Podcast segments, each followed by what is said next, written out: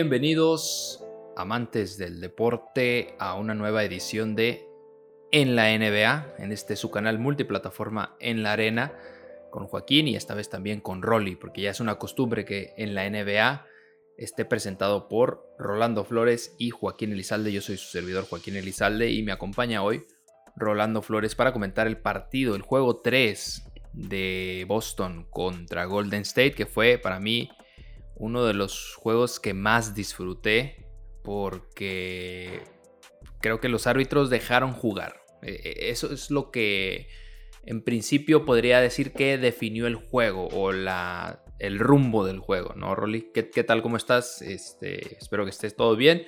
Y me dijiste que pudiste ver el partido. ¿Qué te pareció las primeras impresiones antes de ir con los titulares? Hola, ¿qué tal? Eh, pues la verdad me pareció un gran partido. Creo que para nada quedó a deber. Sobre todo esa presentación de Boston que ya tenía poquito más de una década que, que no recibía un juego de finales y creo que desde el ambiente hasta el juego tan físico que se dio fue la verdad muy muy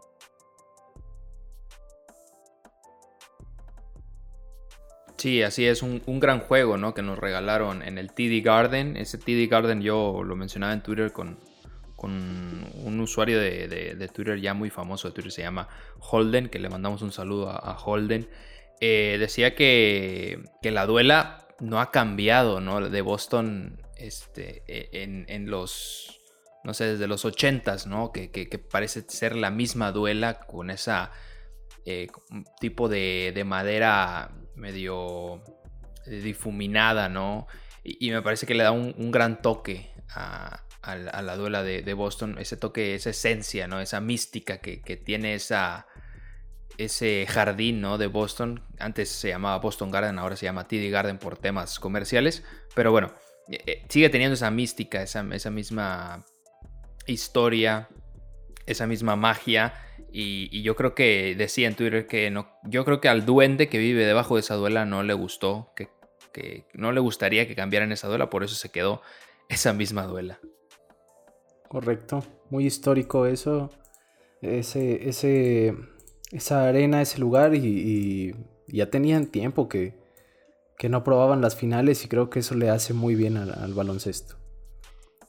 Sí, sí, lo, lo mencionabas bien. Más de una década es ya preocupante para uno de los mejores equipos que tiene en la historia la, la NBA. Bueno, Rolly, eh, titulares. ¿Cuál sería tu titular? Obviamente este podcast sale el viernes.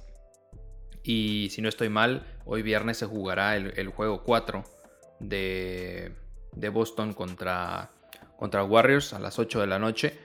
Y, bueno, obviamente los titulares no van a ser para el día jueves, pero ¿cuál sería tu titular del día viernes? Tomándolo como a lo mejor una previa ¿no? de, de- del juego 4. Mi titular sería 80 motivos para ganar. Ok, a ver, explícanos un poco la- los- las razones.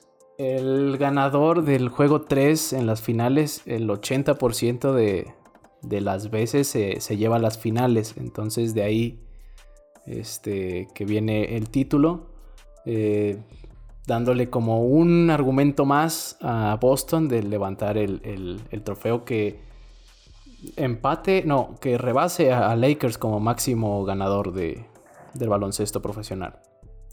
Muy bien, sí. Esa estadística, creo que uh, alguna vez la, escuché, pero, pero bueno, creo que al final eh, se pasa de largo, se te olvida, pero es, es cierto, ¿no? Los, los equipos que ganan el, el partido 4, o si se quiere ver la, victoria 3, son más propensos a, llevarse las finales. Bueno, yo creo que el, la- el titular que yo pondría es Lucky Seven de los Celtics. Y te explico por qué. Los Celtics tienen un- una marca de 7 y 0 eh, tras una, una, derrota en estos playoffs, es decir, después de que pierden eh, en, cualquier duela, ya sea en su cancha o en, otra cancha, pero después de que pierden, tienen una marca de 7 a 0, es decir, cuando pierden el partido, un partido, no pierden más en, las, en la serie. Y creo que esto es una, una estadística muy importante y también otra estadística que tiene que ver con el, con el número 7 es que Tatum, Brown y Smart combinaron para 77 puntos en el último partido, algo que no sucedía desde 1987. Otra vez el número 7, cuando los, los Celtics dominaron a los Lakers y les ganaron 123 eh, a 108 en esas finales de, de 1987, que me parece que esas finales al final, valga la redundancia, termina llevándose la... Termina llevándose la Boston, no, Lakers. Es, es, estéril el esfuerzo de, los Celtics en ese partido, pero bueno, es, ese es número, ¿no? 77 puntos combinados por tres jugadores de los Celtics no se lograba desde 1987. Y bueno, el 7 también tiene que ver con, con Jalen Brown, que fue el mejor jugador, me parece, junto a Tatum, eh, pero fue el más determinante en la primera mitad porque creo que sin él, sin esa ventaja que, les da Brown a la mitad, a la primera mitad no hubiera sucedido la remontada, digo, hubiera sucedido una remontada de, Warriors, porque sabemos que Warriors está muy fuerte en esos terceros cuartos. Así que ese es mi titular, Lucky 7 para los Celtics. 77 eh, puntos combinados entre eh, Brown, Tatum, Smart, algo que no pasaba desde 1987. 7 y 0 cuando pierden un partido en playoffs. Y eh, Jalen Brown, que será la clave sin duda también en este último partido. Y, bueno, para hablando de jugadores, ya que estamos, hay que pasar a los jugadores destacados. ¿Qué, qué, jugador fue el que más te gustó? Ahí estoy nuevamente, Rolly. Ok. Eh, no sé en dónde me quedé, me quedé hablando como si estuviera aquí en un monólogo. Pasamos eh, a, los jugadores destacados, ¿no? Jugadores destacados, muy bien. Sí. Eh, bueno, no sé quién, qué jugador te gustó más, Rolly, el, día, el día miércoles que se jugó este partido. Y si quieres, pues darme tu podio de jugadores, también es bienvenido. Bueno, te daré mi podio, sí, te daré mi podio. Como número 3, me gustó mucho Marcus Smart. Creo que no defraudó para nada en, sus tareas dentro de la duela y lo hizo verdaderamente muy bien. En el lugar de plata me quedo con Al Horford. Creo que está levantando la mano fuerte como para ser considerado como el, más valioso de las finales. Y desde la final del este que lleva con muy buenas actuaciones y hasta cierto punto un poco sorprendente porque pues eh, la edad y que ya había pasado algunos años siendo no tan trascendente o en ese nivel, creo que sí eh, es muy meritorio lo que hace el, día de, del miércoles. Y el primer lugar, sin duda, Jalen Brown. Brown me, encantó la manera en la que comenzó el, el partido, creo que de ahí se define el encuentro muy certero en los triples, muy confiado en los tiros largos. Eh, también eh, muchos rebotes para, para, él. Creo que Jalen Brown se lleva eh, la mejor actuación hasta el momento de las finales para mí. Sí, concuerdo totalmente. Yo también pongo a Brown como el primer lugar del podio. Después sí, lo que hace Marcus Smart es muy importante. Y bueno, al final es eh, Jason Tatum que eh, para mí pasa un poco a segundo plano. Eh, porque sabemos que de lo que es capaz Jason Tatum. y, sobre todo porque me pareció mucho más importante el esfuerzo. el esfuerzo de, Marcus Smart. Que dicho sea de paso, aunque no haya terminado con pues estadísticas rimbombantes en, en defensiva el, esfuerzo de, Marcus Smart va más allá de eso. Y, bueno, prueba de ello es que ha anulado a Curry cuando, cuando lo defiende en estas series, ¿no? De, hecho, aquí te tengo la estadística, es Stephen Curry cuando es defendido por Marcus Smart ha tenido 12 puntos en 3 juegos, 3 asistencias y 4 pérdidas de balón con un 36% de, gol, de tiros de campo y, de, y 33 de, triples. Así que eh, va más allá de las estadísticas, lo que hace, de las estadísticas tradicionales, claro, estamos hablando, eh, lo que hace Marcus Smart. Y para mí, si no hubiera tenido esta actuación tan determinante Brown en la primera mitad, que al final creo que es lo que le da la victoria a Celtics a largo plazo, eh, sí lo hubiera puesto en el, número uno. Sí, sí, sí, absolutamente concuerdo que Brown fue clave y, prácticamente la victoria, no quiero decir que se la deban a él, pero, pero sí se la podemos apuntar como, como, como un asterisco para, para Jalen. Porque la forma en la que inició el partido creo que es el que marca la, diferencia, que al final se estuvo cerca de, de perderla en ese tercer periodo que prácticamente son perdidos para cualquier equipo que vaya a enfrentar a, los Warriors. Y a la postre fue ese arranque tan intenso de, Celtics comandado por Brown el que le da la ventaja en la serie. Sí, sin duda. Y bueno, si tuvieras que salvar a uno de Warriors, si tuvieras que darle el, el indulto, ¿no? El indulto presidencial, ¿a quién sería? Bueno, eh, por lapsos me gustó mucho Jordan Poole, pero creo que a final de cuentas me quedo con, con Clay Thompson. Claro, sí, Clay Thompson para mí es uno de los jugadores que, bueno, tuvo menos errores en, la, en el juego 3 y, bueno, yo para decir otro jugador diferente diría Stephen Curry, que es, ya sabemos, el quien mantiene a flote esta ofensiva de los Warriors. Em, pues vamos a hablar del partido, ¿no, Rolly? ¿Qué te pareció el partido? Desde las generalidades, tanto hablando ahora ya más de los jugadores de Warriors y hablando también de los jugadores de Celtics. Eh, no, digo, no solo hablando de los jugadores del Celtics, también hablando de los jugadores de Warriors. ¿Qué te pareció el partido? Eh, ¿Te gustó? ¿No te gustó? ¿Cuáles son tus sensaciones? Bueno, me gustó que los árbitros dejaran jugar bastante. Creo que se cumple perfectamente lo que previo al juego 3 declara Marcus Smart, donde menciona que el juego lo iban a, a encarar de fuego contra fuego. Y también se cumple lo que dice Steve, Steve Kerr, que que por momentos él pensaba que estaba viendo jugar a linieros de la NFL. Y, creo que la clave, o bueno, más que la clave, el, eh, la, digamos, si queremos analizar ese partido, lo, debemos de hacer desde el lado físico, que fue el que dominó. Y prueba de eso es eh, la estadística de, los rebotes que, que se lleva Celtics, que es, es ridícula, ¿no? El dato exacto.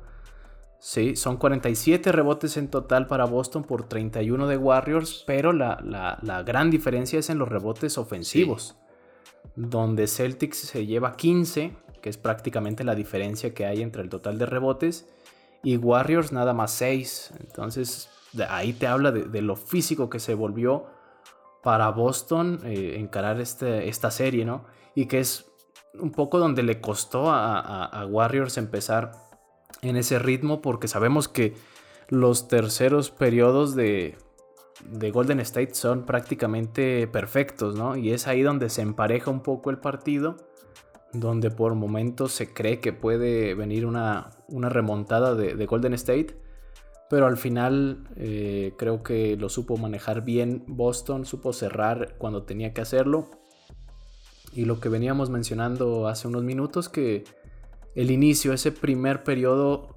eh, podría ser la clave para, para, Boston si es que se quiere llevar las finales, ¿no? Sí. Esa manera de empezar los partidos con esa intensidad, creo que sorprendió en algún momento a Warriors. Ya no creo que lo vayan a hacer de esa manera, pero si entran así es prácticamente indefendible el quinteto, ¿no? Con esa confianza de tirar largo, con esa buena eh, rotación de, la bola buscando el mejor tiro.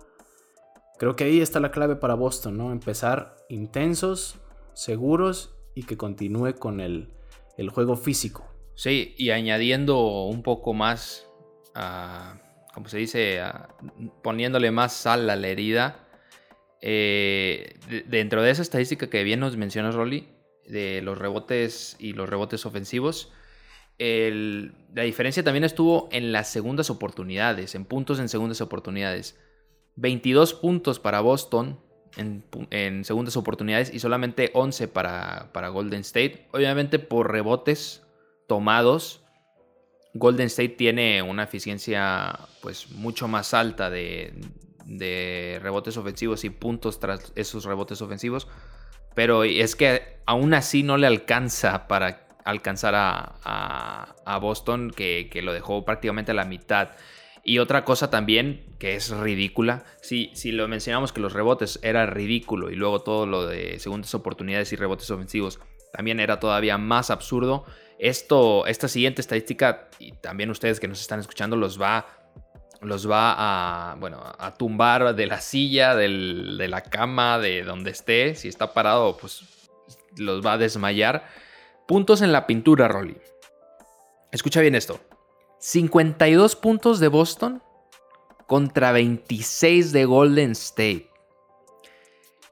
Es prácticamente la mitad, ¿no? De, los puntos de, Boston lo duplica a, Golden State. Es algo que, bueno, se vio mucho en, en este partido. Aunque aunque Golden State trató de estar a la, a la misma altura de, Boston en cuanto a fisicalidad, creo que terminó pagando los, los platos porque al final se metieron en, problemas de falta. ¿no? Y, lo vimos con, con Draper Green y con Stephen Curry, que, son dos de los pilares en ofensiva y en defensiva de, este equipo. Sí, y es ahí donde el juego físico de Boston eh, lo llevó a la perfección. Porque empezaron a meterse en problemas de faltas, empezaron a ganar en la pintura, los rebotes y poco a poco se hizo ya una diferencia que al final del partido se ve impresionante. Pero en el transcurso del juego pasaba que no se veía en qué momento pudieran reaccionar los Warriors, si acaso en, ese tercer periodo, pero rápidamente Boston se encargó de volver a encaminar las cosas. Pero si ya vemos el juego otra vez, ya sabiendo el resultado, creo que nos vamos a dar cuenta que en ningún momento se sintió el temor de que Boston perdiera la ventaja. Sí, ¿no? Y, bueno, e, eso eh, recae directamente en lo que mencionabas, ¿no? que es el, gran ímpetu con el que inicia Boston los partidos, eh, es algo que, tienen que hacer sí o sí, porque, bueno, no sé qué pienses tú, Rolly, pero eh, para mí los terceros cuartos, no sé cuántos juegos vamos a tener, yo espero que tengamos siete. Después de esta, actuación, no sé si vayamos a tener siete, pero creo que todos los juegos que va a haber en esta serie, los terceros cuartos es decir, el tercer periodo de los juegos restantes van a ser totalmente de Golden State. No veo forma en que Golden State pierda un tercer cuarto en esta, en esta serie final. 106 puntos de los Warriors contra 63 de los Celtics en el tercer cuarto, en los tres juegos que van. No veo cómo Golden State pueda perder un, tercer periodo y de ahí la importancia de, Boston para iniciar de forma eh, aguerrida los primeros periodos y también los segundos, porque los segundos, aunque parece que Boston gana por gran diferencia la, primera mitad, hay que decir que en el segundo cuarto estuvo muy reñido, 34-35 a favor de, los, de Boston. Sí, creo que coincido contigo. El, tercer periodo se lo apuntamos a, Warriors ya, de todos los partidos. Para los apostadores, ¿no? Que son muy dados a ese tipo de estadísticas. Que se vayan por esa. Está prácticamente es dinero asegurado. Porque eh, Kerr eh, creo que es un maestro en, ajustar al medio tiempo. Y para Boston yo creo que podría ser, eh, digamos, parte del plan que al medio tiempo se vayan con doble dígito de, diferencia, ¿no? Creo que ahí puede estar también un poquito de, del juego, ¿no? Que, que a, partir del juego 4 eh, siempre tengan ese doble dígito para empezar la, segunda mitad y que de ahí en adelante eh, se la jueguen, digamos, ya sea o a mantener esa ventaja en el último periodo o a tratar de remontar, pero por un déficit no tan, tan amplio, ¿no? Que yo creo que eso va a suceder en el, en el juego 4. Sí, sí, y bueno, es, digo, es la clave también que sabemos que Warriors va a tener los terceros cuartos del resto de los juegos. Pero quién sabe si le alcanzará, ¿no? Con solamente ganar ese, ese tercer cuarto.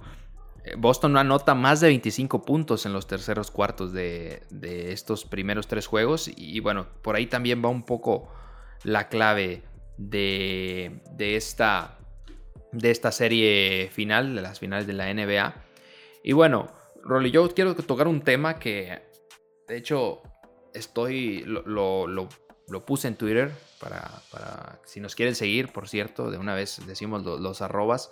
Eh, yo estoy como arroba Joaquín Elisam con Z, Elisam en Twitter. Y Rolando está como arroba Rolando-FM. ¿Estoy en lo correcto? Correcto. Bueno, ahí nos pueden seguir para, para ver todo lo que pasa en las finales y, y comentar con nosotros el partido. Yo lo decía en Twitter, Rolly, que que Draymond Green, digo, no, quiero demeritar nada de este gran jugador, pero para mí es un, buen jugador. Eh, Draymond Green a veces es un arma de dos filos, ¿no? Pareciera ser que, esa metáfora va por una, pues, una tónica positiva, pero en realidad no, es, es un arma de, dos filos eh, eh, para el contrario y para ti, porque a veces su poca actividad en ofensiva, porque el, juego de, Green se resume en, en hacer pantallas, muy buenas pantallas por cierto, y en, pasar muy bien el balón. Creo que en eso se resume el juego de Green en ofensiva eh, y a veces alguna que otra colada, pero tiros de fuera, los Celtics lo, lo saben y le dan el espacio. Está en la llave, en el codo de, de la pintura y no puede, no, no, no tiene la confianza, no sé si sea algo ya impregnado en su estilo de juego que, no busca el tiro, busca primero el pase y luego el tiro. Está siendo una serie extraña, ¿no? Para, para Green. Mm, eh, está quedando, digo, evidentemente muy por debajo de lo, de lo esperado. Y creo que está sufriendo mucho con ese juego físico de, Boston. Si bien es cierto, pues es, digamos su fuerte. Pero siento que, no le está encontrando la forma de atacarlos bien, de defenderlos bien. Y, esa desesperación lo lleva también a las faltas y a perderse muchos minutos y a estar más en situaciones eh, fuera de la duela que al final es como si Warriors estuviera jugando con cuatro. Y en etapas eh, decisivas lo más importante es tener el plantel enfocado y concentrado en el partido. Y creo que ahí Green eh, todavía como que no le encuentra la forma de, entrar de lleno a las finales. Sí, de hecho tiene 15 faltas personales en los tres partidos jugados, si no mal recuerdo, en todos los playoffs. No, en, el, en, los, en la serie final, Draymond Green tiene 15 fouls y 15 puntos anotados, es decir, la misma cantidad de faltas y de puntos es lo que tiene Green. Y también cuando está en cancha, que es algo muy raro, que, porque es un gran jugador defensivo, cuando está en cancha, eh, los Warriors tienen una, un rating defensivo menor. Entonces, pareciera ser que defienden mucho mejor sin él. Eh, aunque en el juego 2 anuló muy bien a, Jalen Brown, Raymond Green, y Steve Kerr hizo unos ajustes y, empezó a cubrir más a, Brown. Eh, en este último partido no pudo ser así porque lo, mencionabas, el problema de faltas rápidamente eh, lo, puso en predicamento y bueno, fuera de la duela por, varios minutos. Y creo que Green tiene el potencial para anular tanto a Tatum como a Brown, solamente que a veces entra en juegos innecesarios, ¿no? Como esa imagen que se estaba haciendo viral cuando en la pintura, en un tiro libre, empuja a Brown, lo agarra del hombro, lo estira del hombro cuando a Brown no, a Tatum, perdón, cuando Tatum ya estaba tocado de, ese hombro. Se podría decir que es malintencionado, pero en realidad yo creo que, Green ese es su estilo de juego. No creo que haya sido malintencionado, pero sí, sí un poco, pues su mente está en otro partido, creo yo, a veces. Sí, como que está más, eh, digamos, pendiente de, de, la afición o de a lo mejor sus estadísticas o tal vez de, de, él, o sea, de que concentrándose en que no está teniendo un buen juego y dejando de lado al equipo. Y eso se ha notado, digo, esa, esos 15 puntos y 15 faltas en los tres partidos, la verdad es que es eh, muy pobre, muy triste para un jugador de, esa categoría. Y se tiene que meter ya a, la serie, ¿eh? porque, insisto, jugar eh, postemporada con un eh, basquetbolista con la mente en otro lado es como este, salir a, la duela con cuatro. Sí. Y eso es una ventaja enorme en, cualquier deporte. Sí. Pero en el baloncesto. Yo recuerdo, recuerdo mucho a Ron Artest, precisamente ante Celtics en esa serie, el último anillo de Kobe Bryant.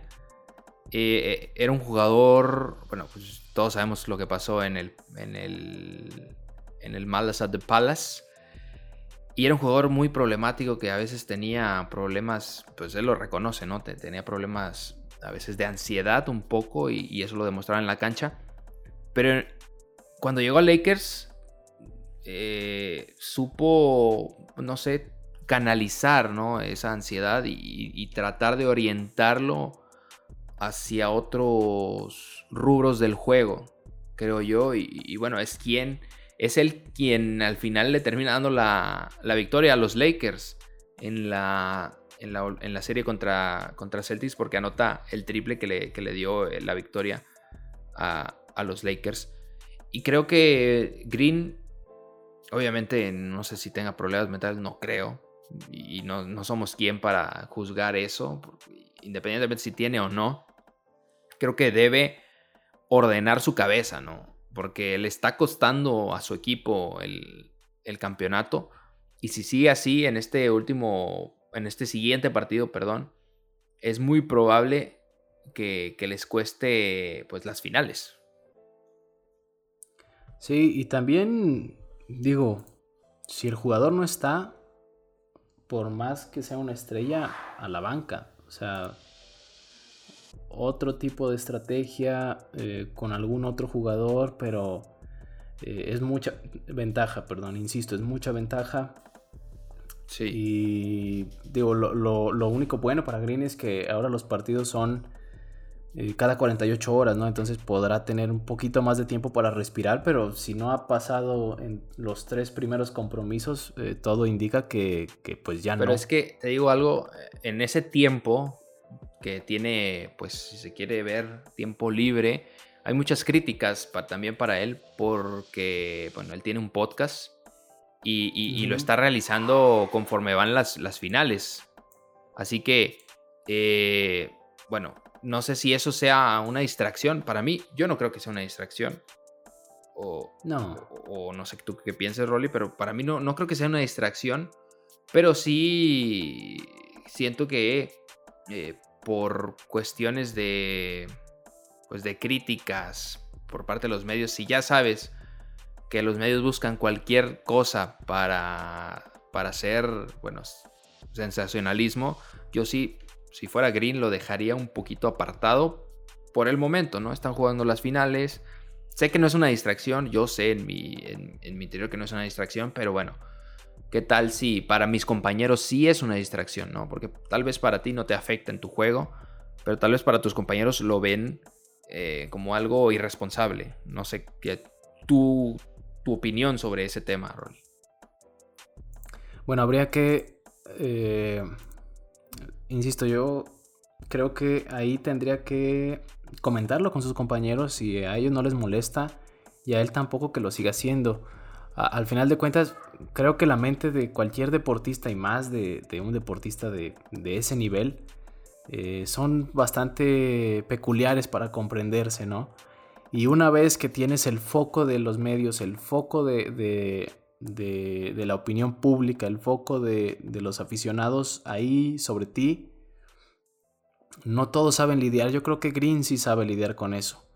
Y también creo que lo busca. Creo que también es parte de ese, eh, de manera muy superficial decir como alimento del de, ego que necesitan también las estrellas.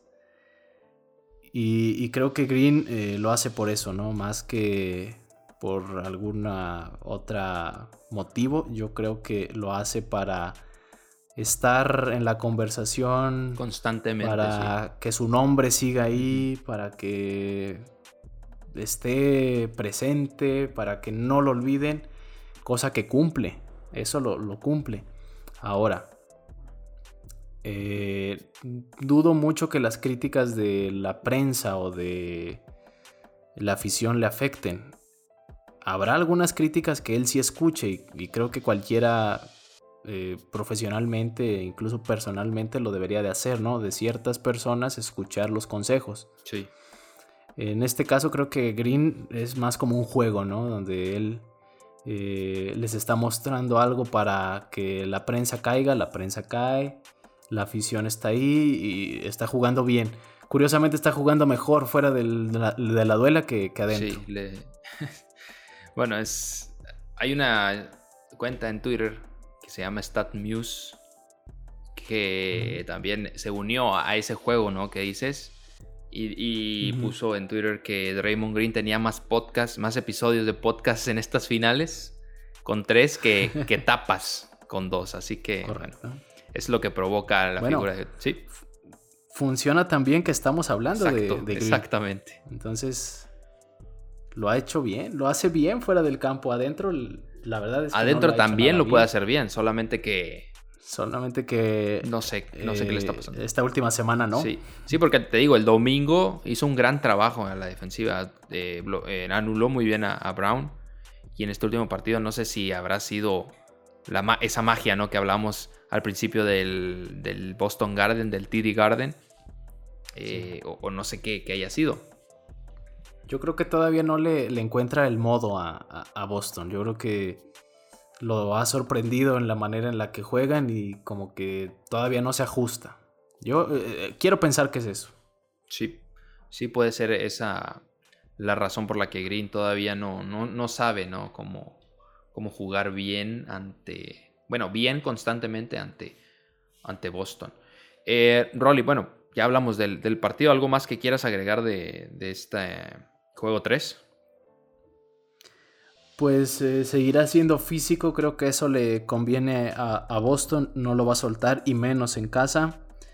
Eh, digo, va a ser una serie que se va a ir todavía la siguiente semana se seguirá jugando, entonces que disfruten porque son los últimos partidos y que tengan ahí en la mira los que son de México. Eh, la fecha del 17 de diciembre porque puede ser muy interesante para todos. Sí, sí, sí, el 17 de diciembre decías que cae en sábado, ¿no?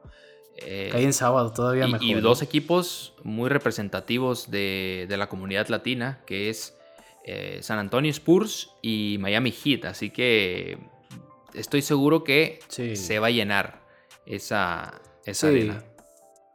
Y, y, ojo, eh, que están eh, los deportes estadounidenses viniendo con juegos muy buenos y con equipos muy buenos. O sea, no cualquiera, o sea, porque podrían traer a un, no sé, Detroit o Sacramento y, cumplir con la cuota del juego internacional.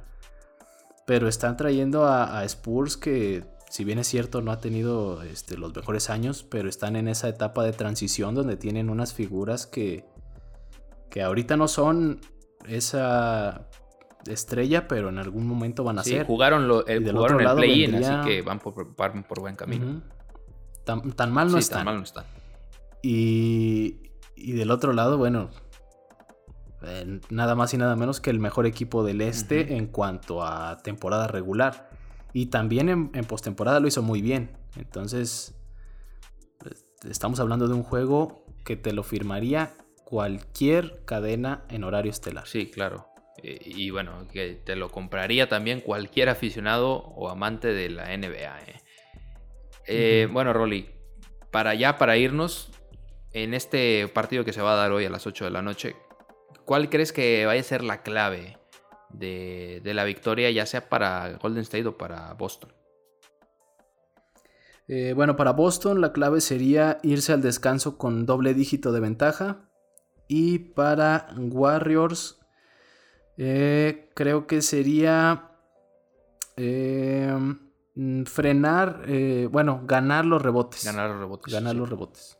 Sí, yo, yo, creo que, bueno, está relacionado directamente con eso, pero yo creo que la clave de, Golden State sería eh, Draymond Green, ¿no?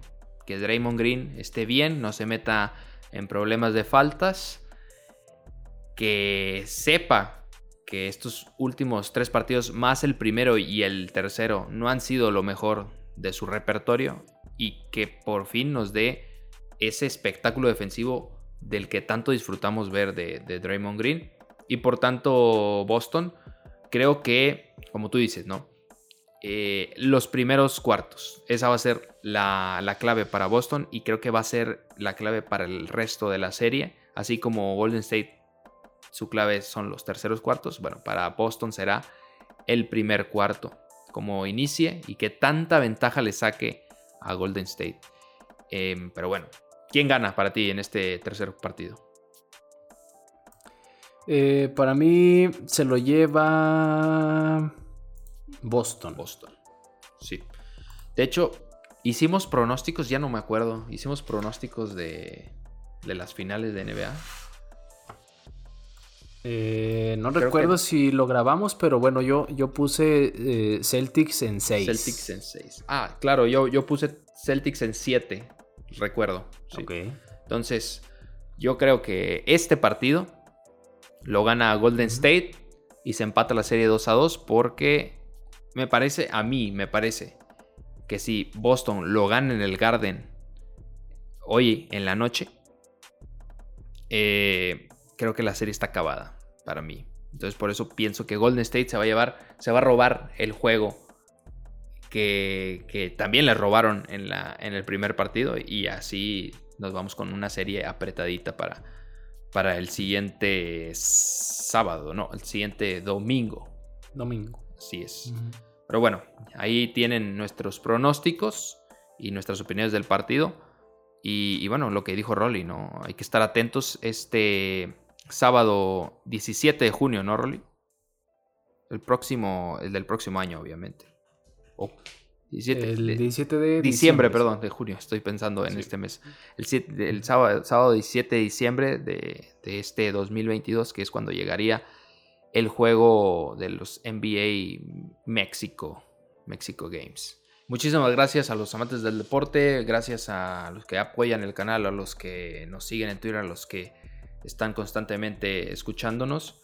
Y, bueno, no tenemos nada más que agradecimientos. Estamos, recuerden seguirnos en nuestras redes sociales. Estamos como arroba guion bajo en la arena, tanto en Instagram como en Twitter. Y ahí nos vayan siguiéndonos para eh, enterarse de todo.